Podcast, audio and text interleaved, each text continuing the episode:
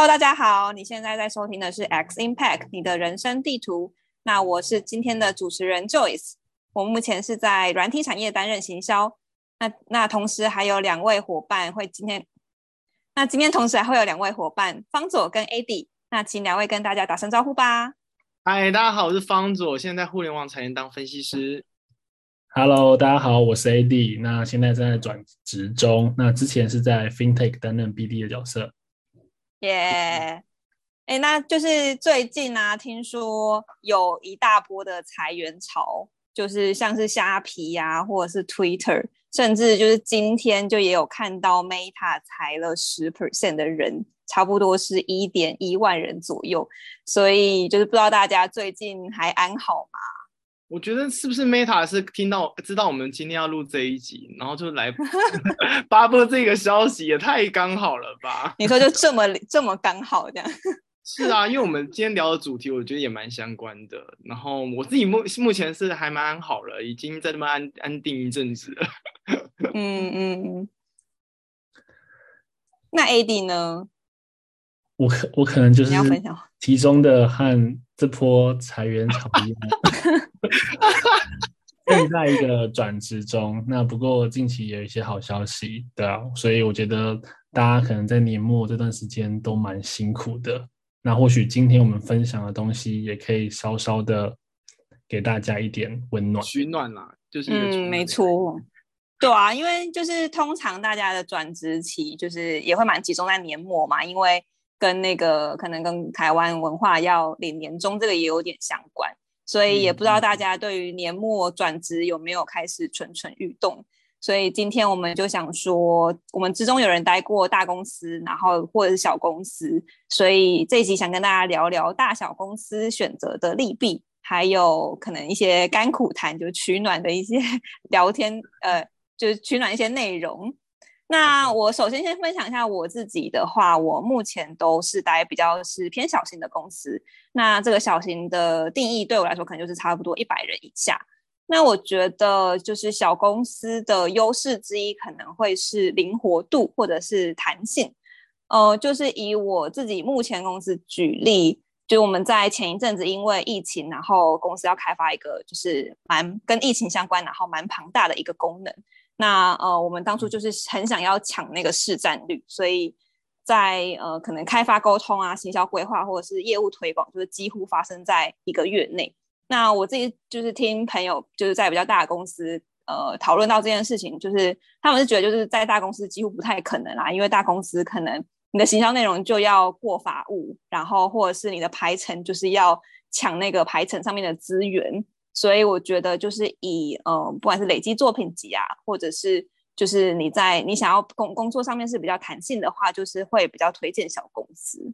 那我不知道，就是对于呃，可能方左或 AD 这边来看，就是你们是你们可以请你们分享一下，你们你们过去是待比较偏大公司，还是比较偏新创的公司？然后你们觉得，就是你们待的呃这个公司规模来说的话，优势会是什么？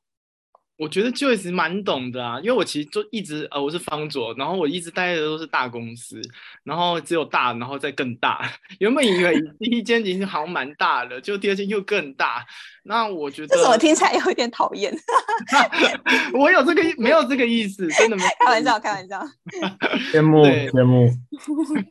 这个大公司说实在也不一定要这么羡慕啦，说实在的。我们今天那那个后续会再聊到，但我觉得大公司有一个优势，就是呃，粗浅的优势应该大家都知道，就是那种福利啊、制度啊、管理啊，都是比较一些制度化嘛，有 SOP，所以可想而知的是，我们在做事情的话比较有规范，然后什么时间你要做什么。事情其实都都算是呃设定的完蛮完整的，但也会遇到一些问题嘛，就像是我们要呃做一件事情，刚提到的，假设我真的要开发一个新功能，我要去跟不同的单位去做合作的时候，然后甚至是要资源的时候，不一定是马上就可以拿到资源，因为因为大家的需求都是按照就是一个一个优先级去排的嘛，所以你排完之后，哎，可能真的呃就是你的这个新功能，你讲不出来一个非常急迫性的事情的时候，那可能。就没办法马上去做。那但是我听到的小公司真的就是在做事情的应变比较快，给一个员工的权利是比较大一点点的。所以，我呃，但我也不不一定觉得说，就是这两只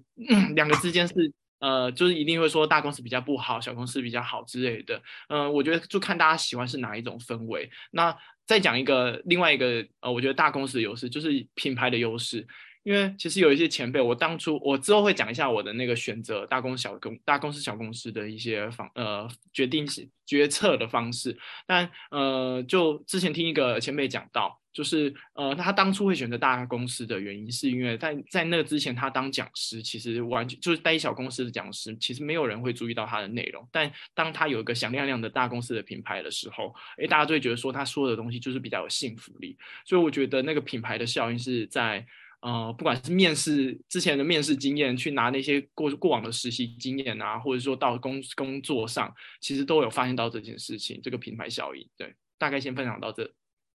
嗯，品牌效应我觉得是完全蛮，应该说品牌效应是我觉得很认同的，就是呃，我觉得就是大家在可能在新认识一个人的时候，因为还不了解这个人，所以很直接的印象就会是以你在哪里工作过。或者是呃，你的可能 title 啊，这种就是比较大框架的方向去认识一个人。所以，如果是你，你是在，所以如果你是在一个比较知名的公司的话，我觉得这个就是真的是一个优势之一。嗯，那 AD 这边你觉得呢？我的话，因为呃，主要都是待在就是呃。跨国的一些新创，那我觉得其实相对于可能大公司来说，其实呃跨国新创它在一些制度面上，例如说优势可能是工时还蛮弹性的，它并不会可能像大大公司，因为相对于制度，它的管理人数比较多，它可能限定你要呃几点到公司上班，或者是说你必须呃在家。呃，工作可能除非是因为疫情的关系，不然大大多都是要在呃公司出现的。但是因为新创相对于可能有一些弹性的办公，例如说，呃，你今天可能一周可以选择一天在家工作，或者是说可以远距上班的模式。那他们希望，呃，可能相对于在蚁人这块可以提供更多的一些优势或者是福利，去呃有更多吸引更多的人来。新创工作，那我觉得其实，在呃优势点，除了说其实呃这些之外，其实包含像，因为你在新创，可能同时你担的担任的角色，也可以有更多跨部门合作，以及可能更多可以直接呃把你的想法或者是实施一些专案，可能相对于一些小公司呃大公司来说，可能只能专一的做单纯的职务内的事情，可能会有更多的一些变化。嗯嗯嗯，对啊，那这样听起来就是我觉得各有优缺啦。呃，如果是以可能新创或者是小公司来说的话，呃，听起来就会比较弹性，然后比较有灵活度，然后可能比较能够累积自己的作品集，或者是办公上面就也会呃，不管是地点啊、时间都是比较弹性的。那如果是大公司的话，可能就是比如说品牌名声这个就是非常明显的一个优势。那也很常听到大家说，就是。小公司的的是比较灵活的，那可能就是代表沟通效率也会比较高。那这个跟 AD 或方佐这边的经验是呃相吻合的吗？这点我蛮有感的，就是呃以我来以我待的公司的背光来说，呃因为相对于大多数在呃可能 local 会是以营运部门，可能包含销售啊、行销呃 operation 这样的同仁为主。所以其实，呃，的确是在执行的速度上会是更快速一些，因为可以依依照每个国家的状况不同，然后更快的去将呃想要推广的业务可以有一个更快速的一个增长。但是如果呃遇到了一些开发或者是一些可能呃资源上的部分，其实也是要去跟总部去做一些争取。那当然，在争取部分上，可能就要依照各个国家的一些优先级，或者是说，呃，一些优势，然后去做这样的一个排程。那我这边的话，其实是，嗯，我自己觉得灵活这件事情，可能说实在真的不太一定，因为以大公司来讲的话，我们还是会分就是不同的 team 嘛，然后做的内容比较不一样，所以我觉得可能其中一个观点是，就要看一下这个团队的目标到底是在。呃是什么样子，然后以及他们要执行什么样子的方案。像那时候我也遇到就是 App 上市嘛，那其实可能你行销当中要做好多的事情。然后虽然哎虽然我刚刚前面介绍我是分析师，但可能你自己额外也要做到很多其他行销相关的东西。然后在行销的的那种这个项目来讲的话，其实你真的要做就是跟时间去赛跑嘛。你什么公关文稿，然后每个不同的管道当中的文案是什么，大标题、小标题这些东西，其实你就是要在一定的时限内，然后把它的的我相关的素材都交出去。然后又加上我们刚刚讲到了嘛，就是大公司有些制度嘛，所以你很多都是申请流程，你要提前都准备好。那这些东西真的就是你时间一过，你可能就没办法申请到那个资源。所以我们在做呃呃做事情的时候，效率其实是。嗯，真的是看看你做的内容是什么样子啊。那以沟通来讲，因为大大公司来讲，你可能真的有很多跨部门沟通的机会。那这个我就觉得是跟个人比较有相关的。这个就是有的时候就是一个信任感。如果你先跟你合作的方，然后呃合作方，然后你们建立起过往的信任感，透过一些之前的项目来讲，他都知道说你会帮他做到哪一些地步，那可能那个沟通效率就会比来的高一点点。那但沟通到底难不难？其实。呃，以在两我现在的公司来讲，或是之前的公司来讲的话，我觉得呃都还是有一定的难度，因为你要知道说对方他们到底呃最在意最最在意的，例如说资源，或者是说他想要达成的目标，到底跟你吻不吻合，然后或或是有没有跟你冲突，那这件事情真的是要花蛮多时间去了解的。所以这个可能是在其中一块，我觉得比较困难的点。那如果在这一块呃没有办法克服的话，那你可能会觉得就是那个沟通效率是非常低的。嗯，大概是这样。嗯，我自己也觉得，就是沟通效率好像跟可能跟公司规模不见得有关系。那我觉得可能跟公司文化会比较相关。就是我观察，就是如果老板是很注重开会效率，或者是。很在意这种跨部门沟通或者是资源分配啊，这种那可能这个就是像 under 在老板下面的人就会呃也会很在乎，就是这两工作效率跟资源分配。那相对在沟通上面的话，我我感觉就会比较顺畅一点。但是就是就其实就是有人在的地方就是江湖啦，就是呃现在可能大家工作也越来越扁平，就也不是说上面叫你做什么就做什么。上面叫你做什么你就做什么，所以呃，在跟沟别人沟通的时候，就是可能需要先衡量下对方希望从你这边得到什么，然后你希望从对方身上得到什么，然后比较是用一个资源交换的角度来沟通，就是效率可能就会变得更高。对我多多补充，就我觉得 Joyce 讲这一点，其实就跟我们讲谈判这件事情，就是不是一个零和。它其实就是不同资源嘛，其实不会是没有没有每一个人都是全部都要的，所以他可能就是 A 给你，B 给我，C 给 D，呃，C 给其他人之类的。那我们大当当中大家都有那个利益的呃交流的话，那我觉得就可以达到共同的目标。这样，嗯，同意同意。嗯，那至于大家就是。大家应该都也都蛮在意升迁或者是绩效考核这一块，在意。所以，然后又是年末啦，或者是不管是你有没有要转职，就是其实大家在呃年底 review 或者是盘点你的今年做到什么事情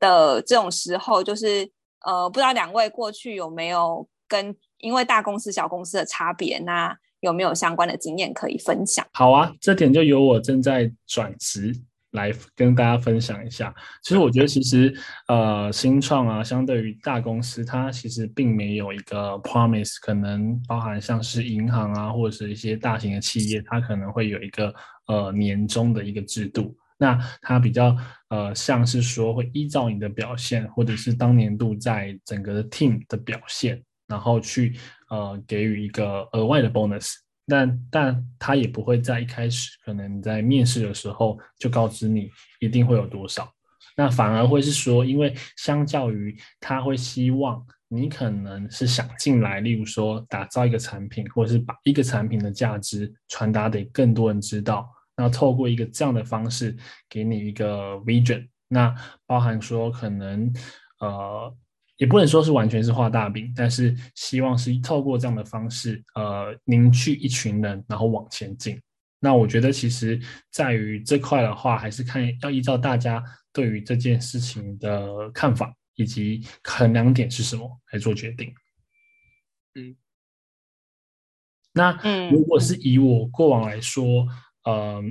因为我主要都是呃 BD 的角色，所以其实 BD 角色或是相对于销售来说，它就是有一个呃比较明确的一个数字目标。那不论是呃找合作客户，或者是合作的系统商等等，那例如说我之前的一个工作，呃，它可能会有一个积分的制度，那你可能必须在每个月达到多少的一个积分，那如果没有达到，可能就会有一个 PIP 的制度。但是更白话一点来说，呃，在新创它并不会因为你做好就会有一个晋升的机会。很有可能，其实他要呃去观察你，包含可能除了你本身的工作之外，你是不是有发挥你的影响力去影响其他人？那这个方式他们会觉得说这是更好。呃，我觉得是以我过往看到是相对于在 promo 机会上是会比较高的，因为他希望有一个呃多功能的人才的概念，然后呃可以把团队带得更远。那不知道方主这边呢？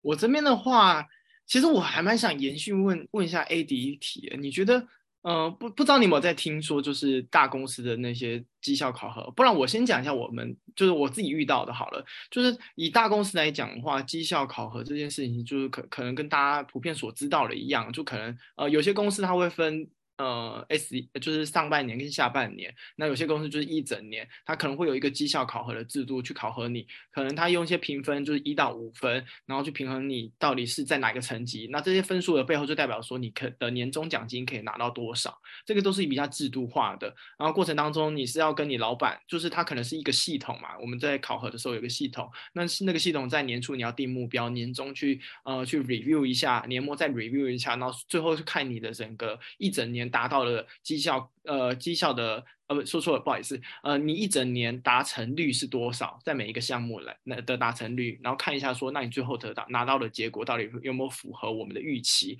那最后就给你一个分数嘛。那那个分数就是你去拿呃谈判那个年终的一个关键，这样子。那当然除除了最基本的分数，有些人可能还会考可有些公司可能还会考核一些比较是价值观文化的东西，或者说三百六十度去考核你。所以我觉得。就要看到底这个大公司把绩效考核这件事情当成是一个手段还是一个基底。当然，这个绩效考核如果是一个手段，我们就可能就会呃很正常，就可能在想，就是会比较在意说，那它的考核形式怎么样，考核的时间点是怎么样，考核内容是怎么样，考核指标是什么，那就会变成很数据化。你也可以想象得到，就是我们这些都是已经既定的机制。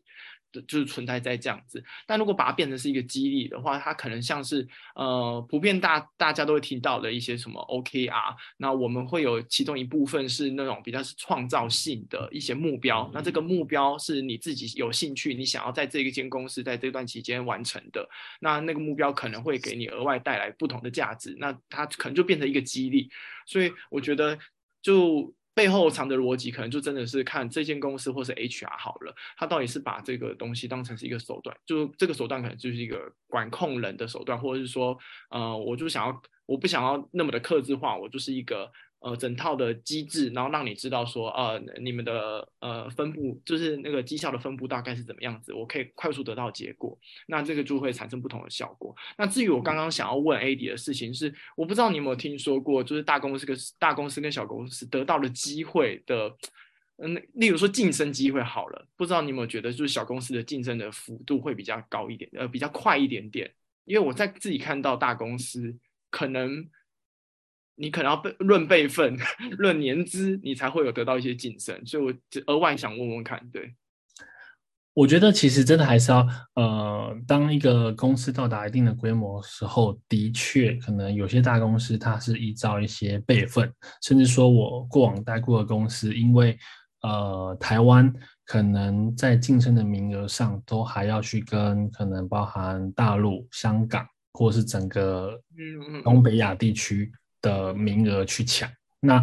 呃，以这种比较全球的跨国团队，他可能就会只给这个区域有多少名额，那名额的限制就会依照这个区域的人数多高，然后是你要去抢这个这个配额。那我觉得其实呃，从我的一些过往经验，包含自己也有一些被泼墨上去的经验，我反而觉得说，呃影影响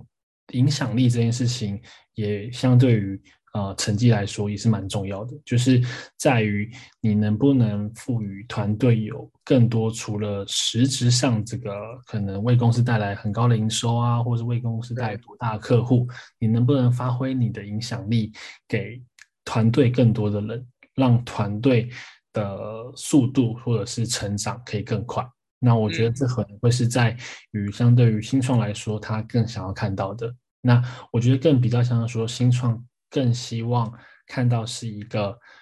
有潜力的一个 leader 角色，然后希望说给予这样的一个角色有一个更好的 maybe 是职称或者是福利等等。了解了解，对，虽然我刚刚讲那个大公司好像看年资啊什么之类，但其实那可能是一些案例啦。我自己也有跨部门转调的经验，但这个这个细节我就不多说。那那还是会看出来，就是说，呃，就算是我以前的大公司，它可能比较虽然比较传统一点点，但也有在制度上、机制上面做一些调整。对，这也是我偶尔看到的东西。对，那不知道 Joyce 好像还没听到你分享到 你的那些绩效考核，对，你们是怎么做的？呃，就是我刚刚听，呃，我刚刚就是蛮想 echo and A D 刚刚提到的，就是呃，我们公司是用 A O K R，那 O K R 的话，我们就是呃会分成，会分成，就是比如说公，等一下我想一下，没事没事，慢慢想。哦，那我们公司的话，就是会是以 O K R 来。呃，当成是一个衡量衡量指标。那 OKR 它其实就是目标关键成果嘛，就是有一个公司就整全部部门，然后就整个公司会有一个共同的目标。那有这个目标之后，就每个部门或者是呃你的职位上面的的呃，就是你你根据你的职位，然后你会自己制定一个呃 key 呃，就是你的目呃你的虽然算是 KPI。然后这个 KPI 就是会用会绑住你的就是整个目标。那当然这个 KPI 可能就是会你会跟你的主管来讨论。那呃，我觉得就是以 OKR 跟 KPI 比较不一样的地方是，就是像我们的 OKR，它会去细分到说你的软实力跟硬实力的部分。那软硬实力的话，就是很简单嘛，就是跟行销相关的，就比如说你的呃内容这次呃这一年度或这一季你有触及到多少人。然后或者是你的活动，呃，带来了多少的转单？那软性的话，就是这边蛮想 echo 到刚刚 AD 提到的，就是我觉得尤其是新创，就是会还蛮在意你有没有对你的专案有 ownership，那以及你有没有机会或者是办法帮助别人成功。就我觉得帮助别人成功，这个就算是影响力的一块。那这个也会是在呃我们评比中，就是占蛮重要的一部分，就是可能是。就是大概大概是三分之一到二分之一左右的这种占比，嗯嗯嗯，对，大概是这样。那呃，方总，我这边也蛮好奇，就是呃，你刚刚有提到说，就是绩效考核可能会是一种手段或者是一种激励嘛？那我之前也有听到说，就是比较大的公司，他们可能会呃淘汰最后可能百分之五或百百分之十。那不知道你就是过去有没有相经历过，或者是你有听过？呃，大公司就是会会有这样子的制度吗？对，我觉得你真的很会问，因为这种就是公司那种常在讲什么 button five、button ten 啊这些东西。那我觉得就。就我个人经验，刚好他们之前都可能有这样子的一个制度，然后又像像我刚刚讲到，它其实是一个评分考量嘛，所以一到五分，嗯，好的人你的年终当然会拿的比较多。那如果呃绩绩效如果不好的人，你当然会有一些处置嘛。但在我之前待的公司来讲的话，其实没有真的实际做，呃，例如说就是你拿到两分之类的，就是给你淘汰这样子。那可能换的方式比较类似 PIP，那 PIP 的话就是 performance。的就是绩效考核的一个优化的 plan，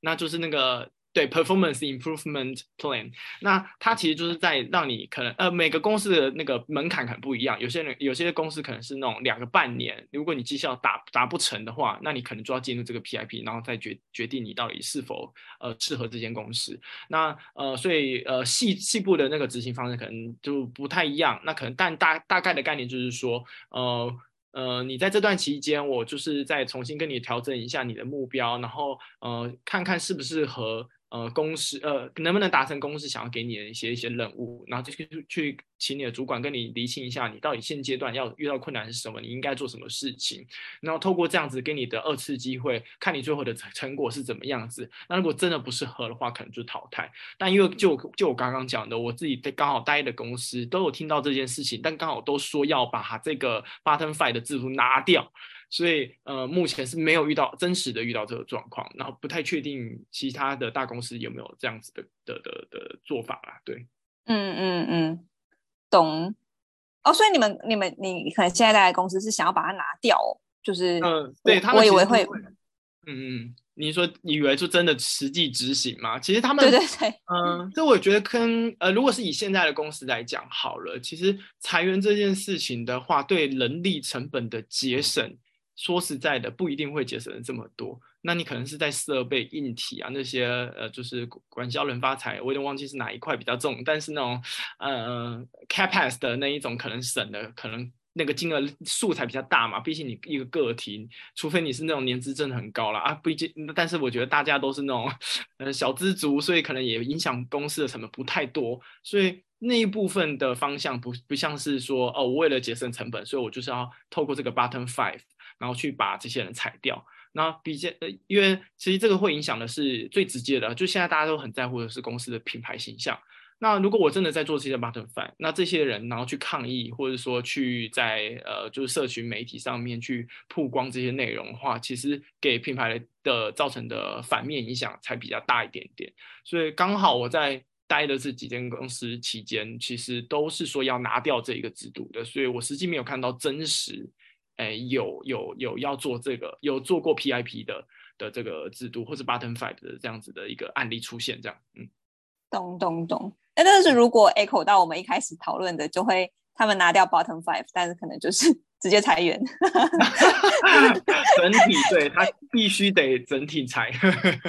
懂。哎，那这样听起来就是其实每一间公司都呃考核的制度都不太一样，就是。呃，有些可能是 OKR，有些是绩效考核。那也欢迎听众，就是可以跟我们分享你们公司是怎么样子考核。那如果有公司的 OKR 实施的很不错的，也都欢迎留言跟我们呃讨论来分享。那其实讲了这么多，就是我想大听众还是会蛮想知道我们自己是怎么选择大公司或小公司，就是这个职涯是怎么规划的。那我可以先分享我自己的想法，那等下再换再请 Eric。哎，再请 AD 跟方总来分享。好，以我自己来说的话，因为我是行销嘛，那呃，我在一毕业的时候就是很想要做行销相关的工作内容，但是我又不确定，因为行销的领域其实有很多，就是有社群啊、内容啊、活动啊、广告这些都算是行销行销的一种，所以呃，我就不确定我到底对哪一个面向是比较有兴趣的。那刚好那时候就是咨询了几个前辈，就是呃。他们会就就是几个前辈都还蛮建议，如果是这种情况的话，建议先到比较小公司或者是新创公司，或者甚至是代理商来呃磨练，或是就是找自己的兴趣，因为这些公司可能就会同时间就会接触这些面向，那就可以在执行的过程中就比较呃有机会去锁定未来要朝哪一个方向发展。对我自己是这样子来衡量啦。那呃，好奇 AD 这边是怎么想？AD 这边的想法是怎么样？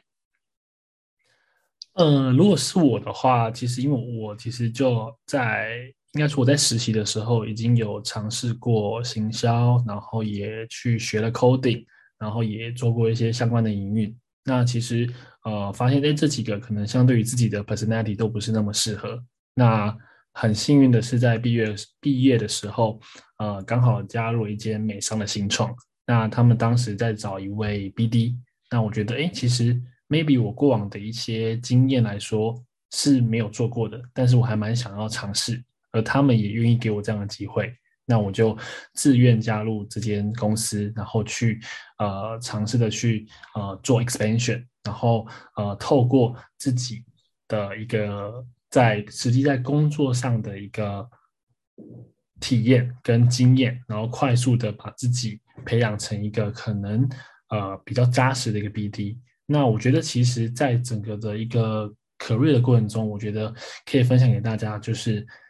不论是大公司，或者是新创，或者是小公司等等，其实呃每一个职涯都是要先问问自己，你自己现阶段想要的是什么？你想要的是舞台吗？你想要的是薪资吗？你想要的是安稳吗？那这三个面向来说，都会让你的选择而有所不一样。那对于我来说，我觉得在毕业的刚开始，就是希望有一个舞台可以发挥，然后也希望说透过这个舞台，可以呃快速的累积自己的经验。那呃，相当于说，直到现在可能也有四到五年的一个 BD 经验。那呃，我觉得以我自己来说，在不同的一个转职过程中，我都会先问自己这三个问题。那我觉得这也是蛮好，让大家呃去快速知道说，呃，依照自己。真正心中的声音是什么？那你才会更知道你的职涯是怎么去做规划的。因为其实职涯根本，即即使是我们今天三个的分享，或者是有很多个前辈，呃，其实大家的方式可能都一样，大家都是用撞的出来的，就是大家都是在不同的过程中有不同的体悟，知道自己心中在下一个阶段什么样的顺序是比较前面的。那就会朝这个方向去做前进。那当你问过自己的声音之后，你就坚定的往前。那我觉得都会是有不同且很好的发展。哇，结尾怎么这么突然变成这种温馨？好激励人心！我要向上。哎，那帮助你自己的规划呢？嗯，我我我觉得这一题啊来讲，就是我自己没有什么设限。虽然我好像经历都是在大公司，其实我在职涯考量上面的部分的因素，我没有大小公司的这个筛选筛选的标签这样子。所以我自己呃也蛮认同刚刚 AD 讲的一些事情，是你想要做什么事情。因为这个跟长期发展来讲，到底这一份工作带给你的帮助是什么？我觉得很有关系。因为呃，例如我自己啊，可能在于影响力这件事情对我来说，假设很重要，那我就会可能去想思考说，那这这个业这个工作上面，它可能可以做到什么事情？它的业务范围到多广？它可以影响多少人，或者是说赚多少钱之类的？那所以，我都会是朝向说，在这一个工作上面，可以带给我自己个人的收益是什么？到底我想要拿到的经历，在这个工作上面拿不拿得到？所以，我也分简单分享一下我自己在筛选，呃，在思考工作的时候会问的四个问题。就第一个就是 Why industry，然后再来就是 Why company，然后 Why position，最后是 Why me。就是透过这一个一连串的从大到小的。呃，思考之后，你就会发现到说，那你自己对于这个工作上面，你可能可以给他一个评分。那当然，就不同的因素，大家一定都不一样嘛。有些人是钱，有些人是距离。那呃，当然现在可能又多了一些考，多了一个考量点，可能就是在你要去哪一个地方。那呃呃，这些地方呃不同的地方，你的收获可能也都不一样。那你就是先思考好自己，呃，到底想要得到的好处是什么。所以大小公司对我来讲，其实不会差太多，因为对我来讲是呃，我会很在意那一个呃细部的来看，说那这个对我来的来讲，说这个工作对我来讲的影响力到底多大？那如果这种很肤浅的在跟大家说的话，其实刚刚已经提到了，可能选大公司真的就是为了那些名声。然后为些那些可能福利可能比较好，然后制度比较全、比较稳定。那小公司的话，可能是在那个实战经验，可能会觉得是比较呃有利益一点点。那可能这个是两个的差别。但说实在，那个真的就是呃 case by case，每一个状况都不太一样。然后至于刚刚其实 Joyce 有提到一件事情，就是也 echo 到我们前面的主大主题嘛。诶，为什么就是大公司？那刚刚讲到说人力。呃，可能不是最占最大成本的部分，那为什么还要裁员这件事情？我突然想要再多一个补充，因为呃，其实以大公司来讲的话，就现阶段就是大家整体来说都是经济不好的情况下，那你不缩编，就是你等于说一一个你原本是一块饼，你可以分给十个人。呃，对不起，现在原本有十块饼，你可以分给一百个人，那你现在变成一块饼，那你到底可以分给几个人？那这个中当中的换算就变成是 HR 或者整体组织要去考量的，所以我觉得这也是为什么现在可能会裁员的原因。当然，我不我没我不是待他那些公待在那些公司里面啦，所以我也不是那么确定。但但就我自己个人的观点，可能是因为这样子。嗯嗯，非常同意，就是呃刚刚提到的几点啦，稍微总结一下，就是我觉得你的职呃，大家在想职涯规划的时候，其实要回归到你现阶段最在乎的是什么。那尤其是可能现在，嗯，大环境可能都没有那么乐观，那呃，公司也有在缩编的情况下，那你更要去呃注意，你更要去就是把整个选择放回你自己身上，就是你希望在这个环境下，你呃，就你希望是可以得到名声吗？还是你希望福利很好，还是稳定一点，或者是你想要薪水高，或者是 title 要好？这些我觉得。就是没有呃，应该说很少很少工作是你都可以全拿啦，所以在选择的时候，就是还是要排出你的优先顺序，我觉得会比较好一点点。那希望今天的内容对听众未来在选择职涯时有一些些帮助。我们每周三晚上会，我们每周三晚上十点会更新节目，在各大平台上面都可以收听得到，也欢迎大家订阅、追踪和分享给身边的朋友们。也欢迎到 Facebook 帮 Exchange 的粉丝团按赞哦！谢谢 AD 跟方佐，拜拜！大家再见，拜拜，拜拜。